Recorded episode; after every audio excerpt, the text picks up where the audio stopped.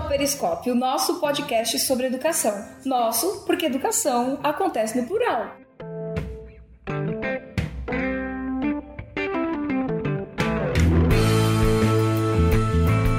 Eu sou Renata Storti. Eu sou o Denis Drago. Eu sou Ana Carol Tomé. E hoje estamos começando o ano e vamos falar justamente sobre os inícios da escola. Mas antes, eu tenho uns recadinhos. Como vocês já sabem, nós estamos no Facebook, no Instagram, vocês podem acompanhar as nossas postagens quando tem novidade por lá, ou também pelo nosso site www.periscopioeducação.com. Lembrando que educação é sem cedilha e sem acento. Same.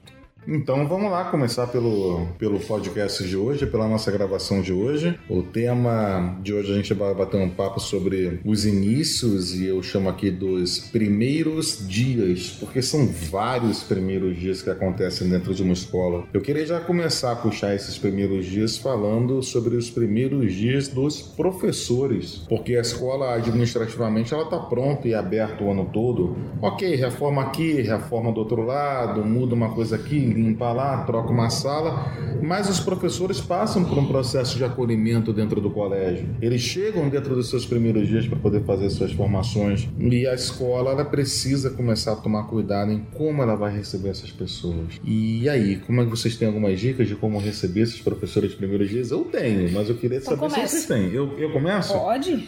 Eu acho que a primeira coisa que a escola precisa fazer é olhar para dentro, entender quem ela é, como ela é, diz que trata e como ela trata os alunos e reproduzir o mesmo professor. Eu acho que uma escola que promove um, um acolhimento de professores no início do ano e faz com que eles passem dois, três ou quatro dias fechados numa sala com os seus livros de um lado e folhas pré-prontas de planejamento do outro e eles vão dizer o que eles, por escrito, o que eles vão fazer em cada aula, acho que isso acaba refletindo o que ela faz com o aluno depois. Será que uma escola que faz isso com o professor espera que o professor trabalhe de uma maneira diferente com o aluno? Como é que ela vai integrar esse aluno com os outros alunos se ela não promove momentos de integração de professores com professores ou professores com os outros colaboradores do colégio? Então acho que essa, essa recepção ao professor tem que refletir muito bem o que acontece na recepção que a escola faz com o aluno e na forma com que ela trabalha. Eu acho um pouco incoerente é, as escolas que se dizem extremamente acolhedoras e não promovem um extremo acolhimento desse professor. Muitas vezes nem escuta ele. Sabe que eu acredito que tem que acontecer ne- nesse acolhimento, nessa volta dos educadores? É o desburocratizar essa volta do professor. Porque eu vou ser muito honesta, nos últimos dias de férias, a cabeça do professor tá assim: putz, eu vou voltar, vou ter que fazer calhamaços de folhas de planejamento. Só que ele sabe que ninguém vai ler, ele sabe que ele não vai usar esse plano durante o ano inteiro, porque, porque se ele usar já está errado. Porque a educação, ela precisa viver o imprevisto, ela precisa daquele aluno que levanta a mão, faz uma pergunta que muda todo o contexto da aula. Então, se você seguir a risco um planejamento, você já não serve para educação. Talvez você sirva para algumas escolas, mas nós estamos falando de educação. Então, para a educação já não serve. Então, se a escola quer ser inovadora, esse processo de desburocratizar essa volta do professor tem que ser primordial. Do tipo, eu te contratei, eu confio no que você vai fazer dentro da sala de aula. Eu conheço o seu trabalho. Você não precisa descrever dia a dia o que você vai fazer aqui. Mas me conte qual é o seu propósito durante esse ano. Me conte quais são os seus sonhos. Me conte onde você quer chegar no final do ano como um ser ativista socialmente. Então, para mim, esse, essa volta dos professores, o quanto mais sociável for e menos burocrática, eu acredito que é um grande processo de inovação para a escola.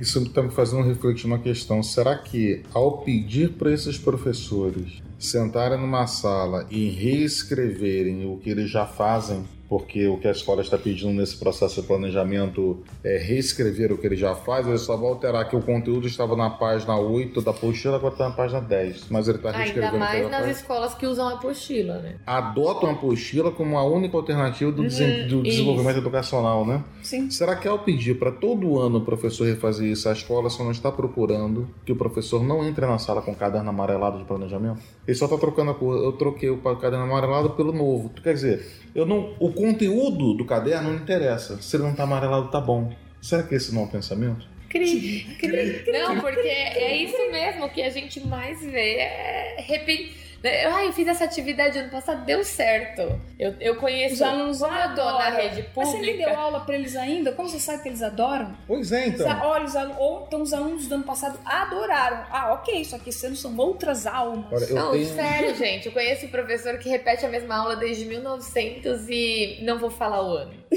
sério, porque é mais velho do que eu. Sim. Então, assim, e a pessoa. Ah, porque deu certo em 1970 e lá por que, que não dá hoje? Mas a Renata falou uma coisa que eu tenho uma, uma. Existe uma expressão que eu tenho uma verdadeira ligeireza, que, que é as pessoas as pessoas disseram é, é sujeito indeterminado. Quantas são as pessoas, quem são as pessoas e o que gostariam de falar. As que não falaram e não falaram porque você não deu oportunidade para dizer. Então, as pessoas estão falando ou disseram, para mim não explica nada. Isso é um zero à esquerda. Sim, existe uma história do Antônio Novoa que ele estava explicando sobre a formação de educadores e uma mulher levantou o braço e falou: Ah, professor, mas tudo isso que você está falando, eu que tenho 15 anos de rede, eu não vou entrar nesse detalhe do 15 anos de rede, a gente deixa para outro episódio, tá? tá? Eu que tenho 15 anos de rede, já sei fazer isso.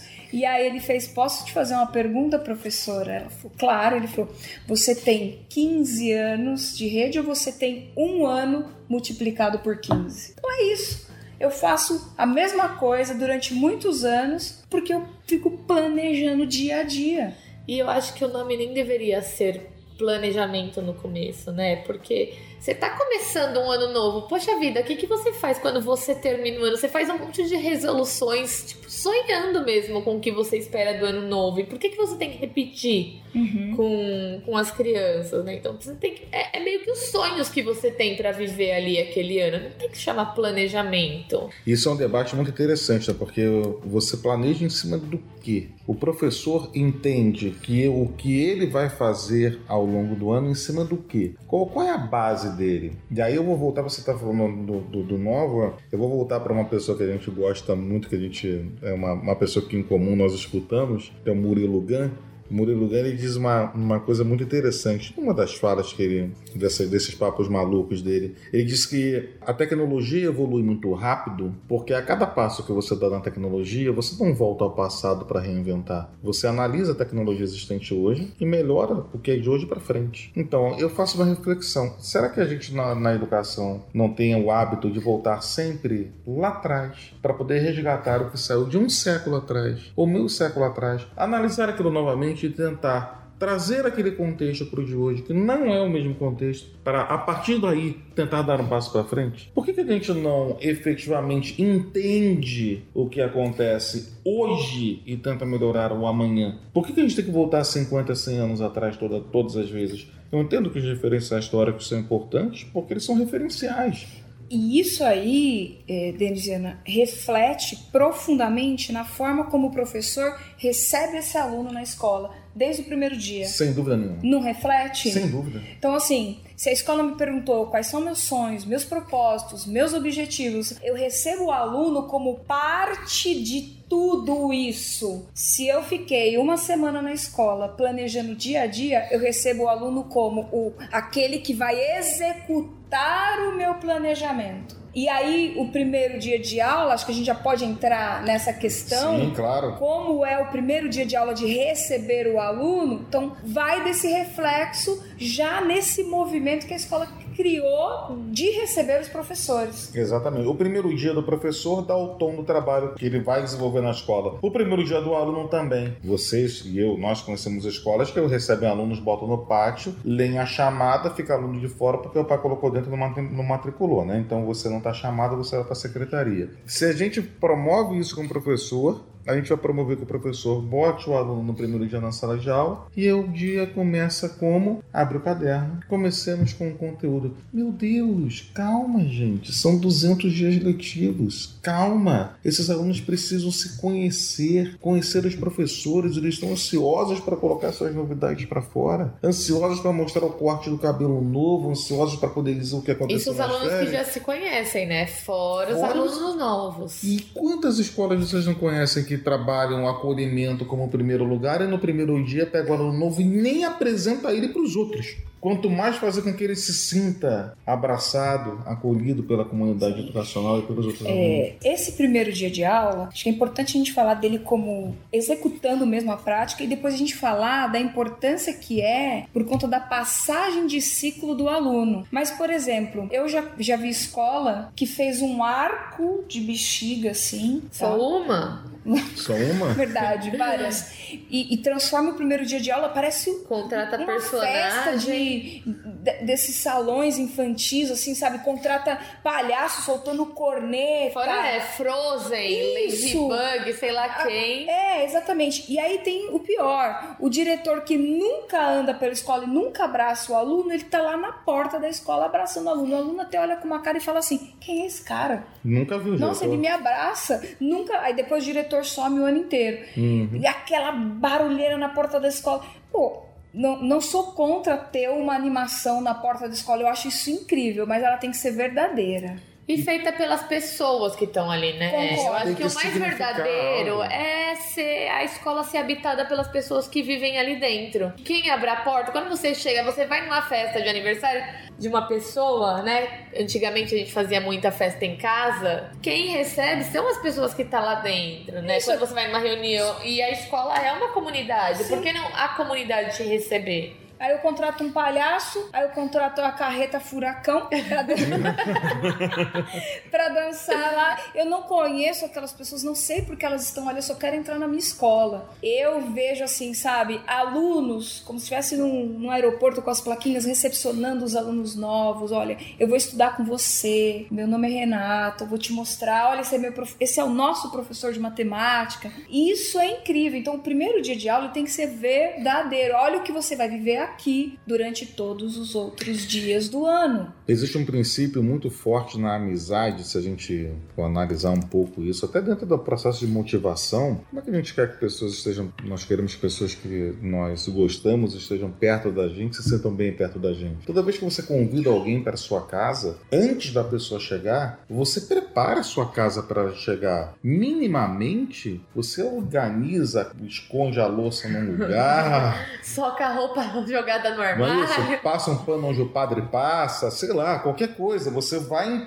minimamente lavar o copo que a pessoa vai beber água antes. Minimamente você vai se estruturar para que aquela pessoa se sinta bem no seu espaço, para que ela entre no espaço e se sinta parte daquele espaço. Quando essa pessoa é uma pessoa querida, a primeira coisa que você fala é sinta essa vontade. Você está em casa. Põe precisa... música. Põe música para alegrar o ambiente. Para alegrar o ambiente, para que, é. que compõe a música aquilo que está acontecendo dando naquele momento. Deixa as pessoas à vontade. Você prepara isso. E o okay? sinta-se em casa não é para ser só uma expressão, modo de dizer, é para sentir-se em casa sentir-se mesmo. Em casa. Né? E depois que essa pessoa entra na sua casa e que ela está dentro da sua casa de fato, qual é o seu trabalho? O seu trabalho é manter essa pessoa feliz ali dentro. Feliz fazendo aquilo que ela gosta, que ela quer, se integrando, dando tempo para conversa, dando tempo para que ela se expresse. Esse paralelo, ele tem que ser trazido para a escola. Como é que esse aluno é recebido no primeiro dia? Será que a escola efetivamente preparou um espaço que ele goste?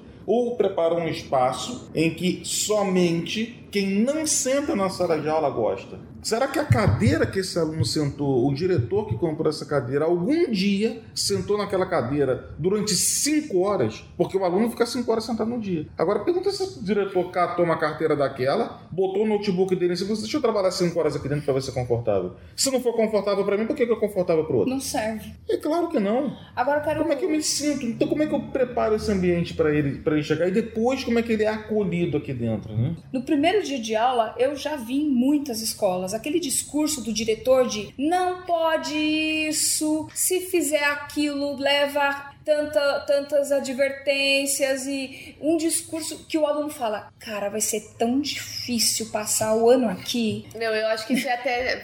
Nem continua aí, porque eu acho que isso é, regras de convivência na escola, eu acho que É um já é tema. um outro tema. Ela tem Porque que ter. na- não tem, mas na educação infantil a gente já tem milhões de possibilidades de pensar isso desde a. Não vou falar. Vamos deixar pra próxima. Então, então eu vou pedir pra você falar o seguinte: o que é muito importante nesse primeiro dia de aula, entender e acolher esse aluno que troca de ciclo. Bom, eu acho que primeiro não é nem essa questão da troca de ciclo, mas o prime... a primeira troca, né, de convivência, que é o... aquele que nunca foi pra escola, que tá o tempo inteiro em casa e que tá saindo de família e indo pra escola. Se a gente for pensar na, na convivência que aquela criança teve até então, restrito ao espaço de casa, é, família, mãe, pai, Avó. irmão, avô, avó, às vezes um primo. Ainda agora a gente tem bastante grupos de mães, né, que tem se apoiado, então tem algumas crianças já têm uma convivência um pouco maior, tal, mas sempre conectada diretamente com a mãe. Como que é esse processo da criança sair dessa família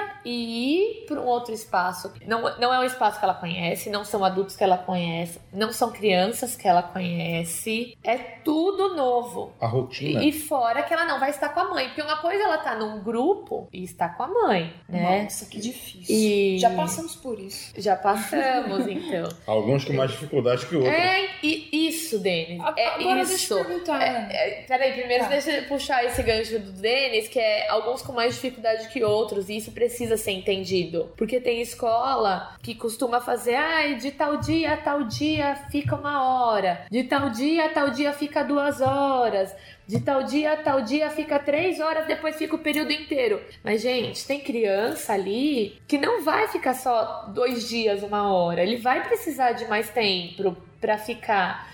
E não é só uma adaptação para criança, também é uma adaptação para mãe. Porque até então, Sim, uau. ela tava o tempo inteiro com a criança e, e, querendo ou não, tem um vínculo grande ali. E aí ela não tá com a criança, né? A criança tá com uma outra pessoa. é, a criança que até então só ficou com ela. Será que aquela pessoa vai fazer tão bem o que eu faço? Será que essa pessoa vai cuidar tão bem quanto eu cuido? Será que ele não vai ficar com fome? Será que ele não vai cair? E querendo ou não, nesses primeiros dias, a mãe ela deve ficar, não só mãe, mas inconscientemente a mãe deve ficar o tempo inteiro pensando. Ela fica.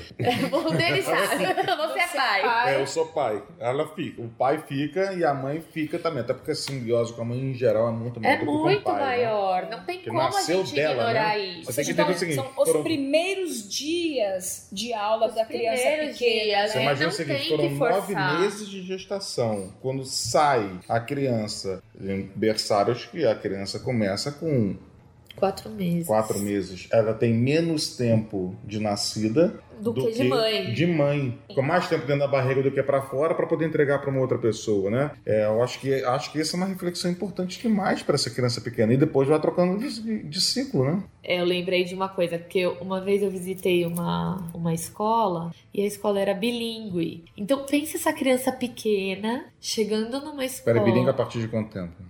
Assim. Bilíngue pra sempre, desde que a criança nasceu. Ah, tá. Os berçaristas falavam. Os pais não Os necessariamente berçaristas ser. já falavam inglês. Toda a escola, eram Tá. crianças a partir de um ano. Todas as, que- todas Tá. as professoras falavam inglês o tempo todo. Tanto é Entendi. que as crianças nem sabiam que as professoras falavam português. Então você pensa uma criança que tá chegando num espaço novo, com gente nova, com adultos novos, crianças novas, e ela não ter nem a, a- o pouco que ela conhece de relação humana, que é a linguagem. Então, pensa, tipo, eu tô falando oi e a pessoa tá, respo- tá respondendo hello. Eu não sei o que é hello. Porque mesmo que a criança não fale nada, ela conhece linguagem, toda a linguagem que foi construída ali de desde que ela nasceu.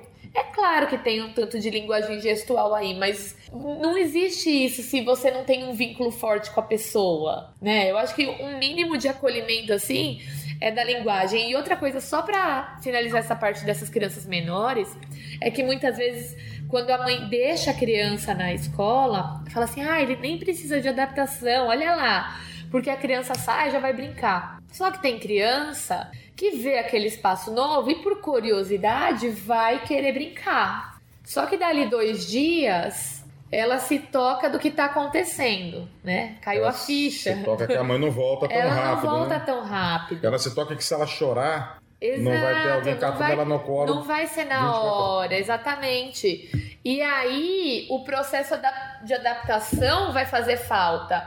Porque se ela tá num, num período que ela vai para essa adaptação e mesmo que ela não chorou, ela foi embora uma hora depois, esse tempo vai crescendo gradua- gradativamente e, e a criança sai daquele espaço ainda na vontade de voltar no dia seguinte. Sabe, ela sai com aquela. Estou curioso, vou voltar no dia seguinte. Por mais que a criança chore, ela tá passando por esse processo, né, que vai crescendo aos poucos. É, é muito importante fazer esse período de E a criança maior, sua filha, Denis? Então, eu, eu, eu, eu tava pensando exatamente nisso, nessa mudança, porque quando, com o passar do tempo, a criança vai mudando de ciclo, e naturalmente, eu, eu acho esse, esse naturalmente uma coisa assim tão horrível, porque não é natural para ninguém, só é natural para a gestão da escola. A escola vai ficando mais chata. Quer dizer, todo aquele ambiente legal, divertido, bonito, alegre, que tem a cor que ela gosta, que tem um mobiliário que ela gosta, que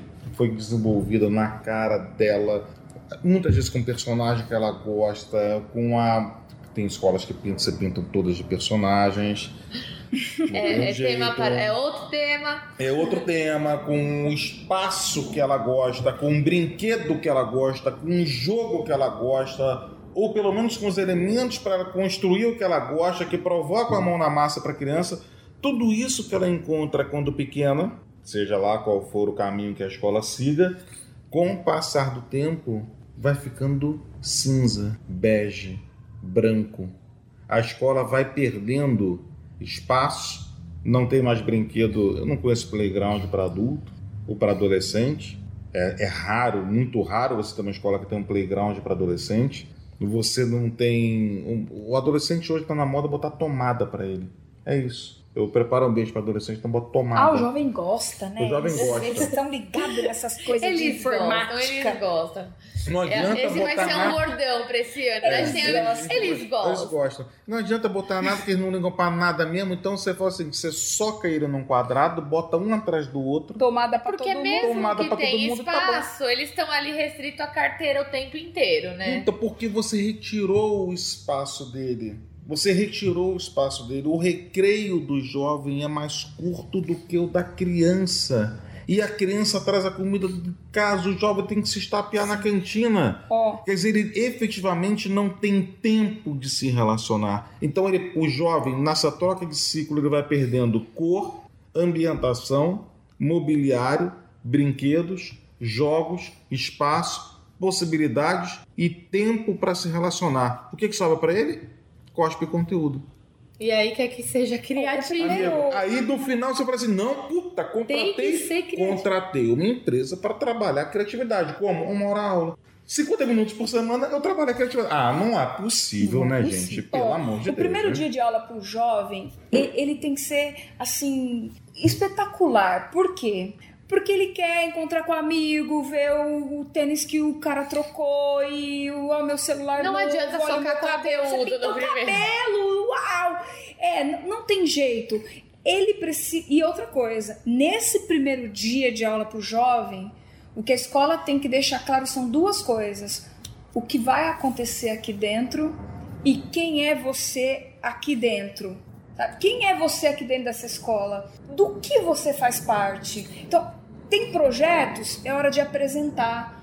Tem voz ativa, é hora de falar para ele: olha, aqui você pode procurar a coordenadora, a professora e falar sobre isso, isso, aquilo. Queremos você ativo. Nós participamos desses, desses, dessas e dessas e desses Olimpíadas e Jogos. Quer participar? Procura a gente. É hora de dizer tudo. Tudo aqui dentro é possível e é isso. Você faz parte. Quem é você aqui dentro, meu filho? Uhum. Esse é o dia, sabe? Com alegria. Ó, Você chegou, você é bem-vindo. Quem é você aqui? O que, queremos de você aqui? Seja criativo, apresente suas ideias. Então, a vinda do jovem no primeiro dia, ela tem que ser empolgante. Concordo perfeitamente. Não, não pode ser uma porrada na boca do estômago e assim. Aqui vocês sabem, nós prezamos pela disciplina, pelas boas notas, que entreguem todas as atividades no prazo, para você não ter problema, né? Porque se não chegar no final do ano, você tem que correr atrás. O jovem sabe disso. Ele sabe disso desde quando ele começou a fazer prova, quando ele tinha 7 anos, 6 anos. Ele sabe disso.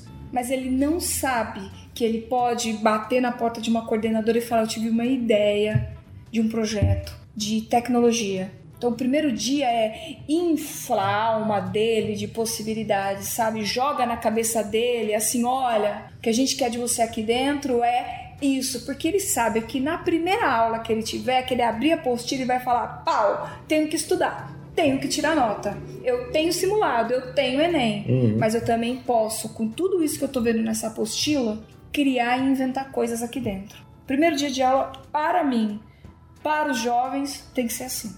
E para os alunos novos, Putz, alunos novos. Imagina um aluno novo chegando na escola, não sabe quem é ninguém. Se Mal sou sabe eu, onde é a mas sala. se sou eu, no meu caso, Ana Carol, conta. eu É. ficaria no canto, bem no canto. E se ninguém falar comigo, não vou falar com ninguém. Se ninguém me apresenta, não serei apresentada. Ficarei lá no meu canto, sentarei até descobrirem você. até me descobrirem. Observando tudo que tá acontecendo. Exatamente. Talvez isso seja uma vantagem ser invisível também, né, Deus? Olha, para algumas pessoas. Os alunos novos é tudo curioso, é tudo novo, né? E assim, não sabem quem são os professores. Agora imagina se os professores se apresentam de um jeito que assusta. Por exemplo, tem escola que o primeiro dia de aula o aluno chega, tem né, a carreta furacão lá na frente, só que ele vai direto para a sala de aula. Já entra o professor, um professor, só que ele vai ter 10 no mínimo. Ele vai descobrindo ao longo do tempo as surpresas. A cada porta, em vez de abrir a porta, troca "Ih, de meu Deus." aula, troca um professor, ele se apresenta rapidamente. Agora, pô, larga essa galera ali num lugar, num espaço da escola em que o professor possa passar, dar um abraço e falar: tudo bem, você é novo, né? Eu sou professor de matemática, eu estou aqui na escola há tanto tempo, bem-vindo, a gente vai ter muito tempo para se conhecer. Pronto. Aí passa o outro, você é novo. Pô, não tem mil alunos novos numa escola que não dá para fazer isso, Denis. Claro tem? Tem. Claro que não. A E aí- média de aluno novo numa escola, sei lá, contando assim, vai, vamos falar Fundamental 2 e médio. Vai dar 100, 150, 200 Alunos alunos, novos. novos, mas é, 200 alunos novos é muita É gente. muita gente, Mas é muita dois gente. períodos, é vai. uma, é uma- Dá pra é muita, abraçar, pô. é muita gente Que isso? escola muito grande. Aí entra Pô, o uma planejamento. plaquinha assim, abraço grátis, sou o professor. E quem, é o, vira. e quem é um aluno antigo que vai ajudar a mostrar as regras, os momentos, os Os espaços, espaços, as, as possibilidades Olha- para esse aluno novo? Que se ele entrar numa cabeça fechada e não for acolhido, como, como ele vai se soltar dentro da escola se ninguém tutoriou ele? Não dá. Não dá, né? Sinceramente. Então, para finalizar, assim, ó, nós três já vamos jogar a bomba aqui. Denis, fala aí, pra, pra gente terminar esse episódio que a gente fala pra caramba. É, primeiro dia de aula pra você. Tem que ser assim, vai, rapidão. Como? Primeiro dia de aula, para mim, ele tem que dar o tom do trabalho do ano. Então, o primeiro dia de aula tem que ser animado, ele tem que ser acolhedor no sentido do toque, do abraço, da apresentação. Ele tem que ser um dia muito leve de descobertas para que quem está na escola mais tempo descubra o novo, quem está no novo descubra o antigo. Um momento e um dia onde os alunos vão ter que descobrir os novos espaços da escola, porque algo foi pintado, algo foi mudado, esse aluno tem que ter tempo de fazer isso, porque a partir daí o ano flui de uma maneira mais tranquila. Para mim tem que ser vibrante, empolgante e mágico. Mágico no sentido que eu digo é de uau, olha o que está acontecendo na minha escola. Ah, isso é possível, sabe? Aquela magia mesmo. Ana, Não, eu acredito. Acolhedor, sem dúvidas, tem que ser. Tem que ser muito encantador, porque é essa coisa da primeira impressão, né, que vai ficar pro resto do ano. E principalmente para os pequenos tem que ser de muito respeito. né? Respeito com a família, respeito com a criança, respeito com o professor. É, é um respeito mútuo ali que a gente vai ter. Muito bom. Muito bom. Obrigada por estar com a gente. Começamos o ano com esse episódio que eu considero emocionante e muito importante da gente falar. E o nosso recado para vocês é que vocês recriem, tenham coragem de dar voz ao novo dentro da escola. Ótimo. E agora nós vamos para Hora do Recreio. Hora do recreio. Hora do recreio.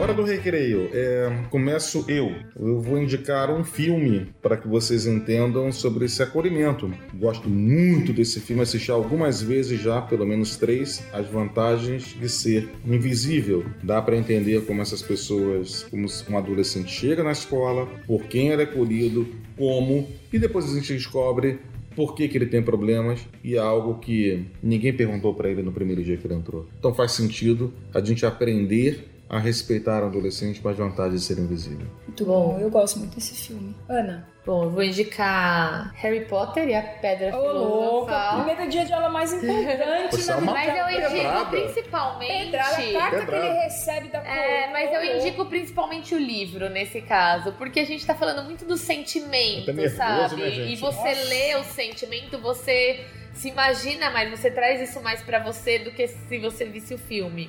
Então é ali um monte de descoberta ao mesmo tempo, um primeiro dia de aula cheio de novas impressões. Conhecendo os amigos no trem. Não, é, Tem são- uma jornada, né? Porque eu acho que isso é interessante. Olha que barato que o Harry Potter dá. O primeiro dia dele começa numa carta e termina dentro da escola, num- numa aventura. Todo esse processo é um primeiro dia, há uma vivência dentro desse primeiro dia. Isso é fantástico. Exatamente. E eu tenho mais uma dica de hora de recreio, mas na verdade é uma dica de vida e que eu gosto de fazer muito. Eu gosto de fazer muitas coisas pela primeira vez. Sabe aquela coisa que você nunca se imaginou fazendo? Faça. Sei lá, costurar, cozinhar.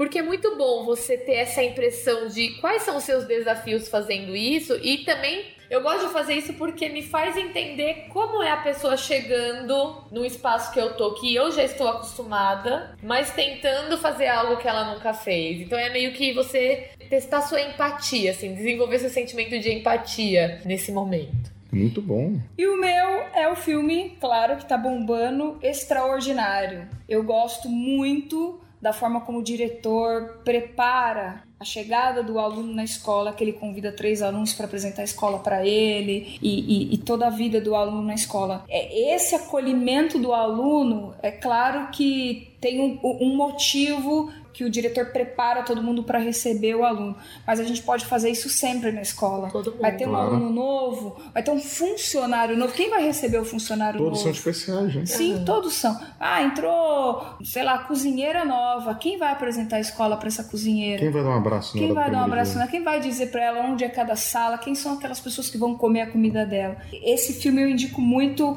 com esse olhar também. Extraordinário. Muito bom. Muito obrigado, gente. Muito obrigado. obrigado, pessoal. É isso. Obrigado a vocês. obrigada. E vamos, daqui a pouco teremos o próximo episódio. Sim, até o Até próximo. mais. Até o próximo. Valeu, gente. Tchau.